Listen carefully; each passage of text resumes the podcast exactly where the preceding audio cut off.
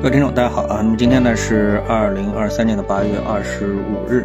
从昨天开始，网络上发酵的最厉害的一则消息呢，就是日本的核废水啊，它的这个排放事件啊，日本开始呢要排这个核废水了。那么在这个舆论上面啊，我们说自媒体上面呢，基本上是一面倒的谴责。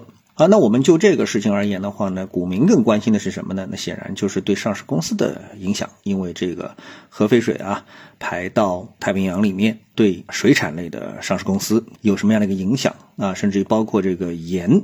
啊，产品的上市公司有什么影响？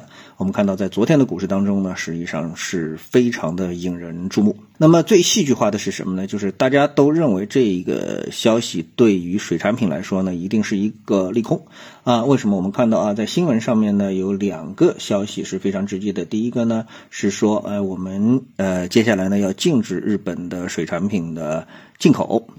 啊，禁止这个进口。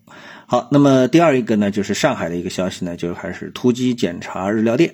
啊，嗯，这两个消息，那么显然呢，我们说对这个行业啊会产生非常大的一个负面的影响。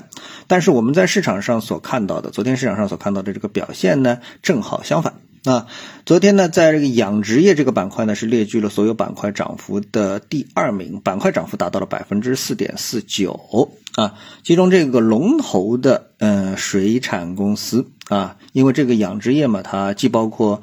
呃，水里的、海里的，也包括陆地上的啊。那么我们最关心的当然就是水里的。那么昨天上涨的都是水里的啊。国联水产、好当家、中水渔业、獐子岛啊，这个呢都是我们一一听就知道啊，这都是在海里养殖的这么的一些企业。哎，怎么样呢？国联水产二十百分之二十涨停啊，中水渔业百分之十涨停，獐子岛涨停啊。那么其中的逻辑是什么呢？说老实话。我不知道 啊，说老实话，我不知道啊，因为这些排到海里面啊，如果按照我们现在的自媒体的口径来说，那一定是不仅对太平洋有影响，而且对全世界都有影响，而且影响非常的巨大及深远啊。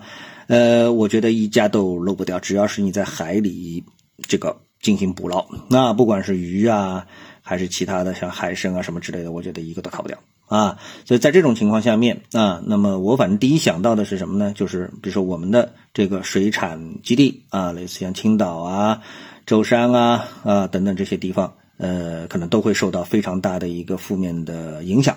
另外，行业里面的终端啊，也就是说这些吃海鲜的啊，这些就是以海鲜为主的啊为核心产品的这些店。啊，也会受到这个巨大的一个负面的一个影响，但是呢，我们的股票市场不是这么看的啊，我们直接是给他们涨停了啊。从逻辑上道理对不对呢？我觉得不能因为涨我们就说有道理，对不对？我们认为这是没有道理的啊，这是没有道理的，因为在未来，呃，经过这一轮的舆论的轰炸之后，那我相信越来越多的人，包括朋友圈啊，这个微信群里面有很多人都表示，哎，我们我我开始不能吃海鲜了，我以后海鲜少碰。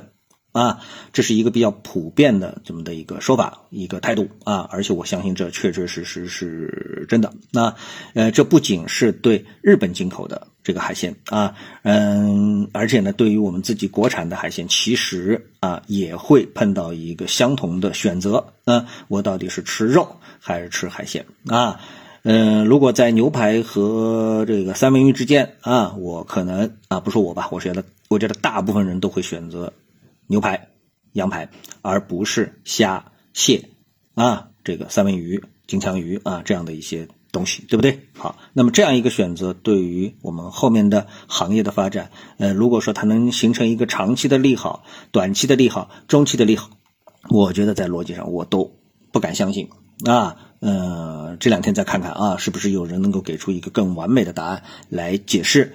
呃，在昨天，为什么我们的这个水产业的公司能够全线涨停啊？到底是谁给了他勇气？那能够走出这样的一个走势，而且它之前也没有是在持续的下跌，出现的报复性的反弹没有，什么都没有，因为这个消息是比较突发的啊。他们的走势上面也没有预判到说，哎，日本开始这个排放了，对这个行业会有什么大的负面的影响？股价本身就比较坚挺，而且而现在呢是直接拉涨停，到底是拉高出货啊，还是趋势性上涨的开端啊？我觉得。嗯，只能说让投资者自己来进行一个判断了。我反正是没有找到它这个上涨的一个啊。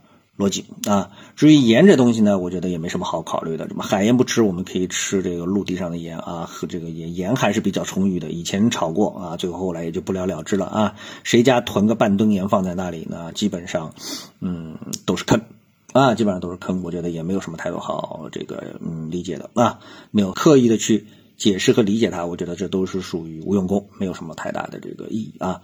从整个市场的整体来说，那么我们看到指数似乎表现的不错啊，但是呢，实际上呢，呃，如果是从黄白线的角度啊，也就是小盘股的角度来说呢，今天的小盘股的表现其实还是不尽如人意，大盘股呢是出现了更为强劲的反弹，特别是创业板指数啊，虽然涨了这个百分之一点几，但实际上它的黄线呢是翻绿的啊，这就是市场的一个现状，整体市场。一个弱势的状态还是比较的明显啊。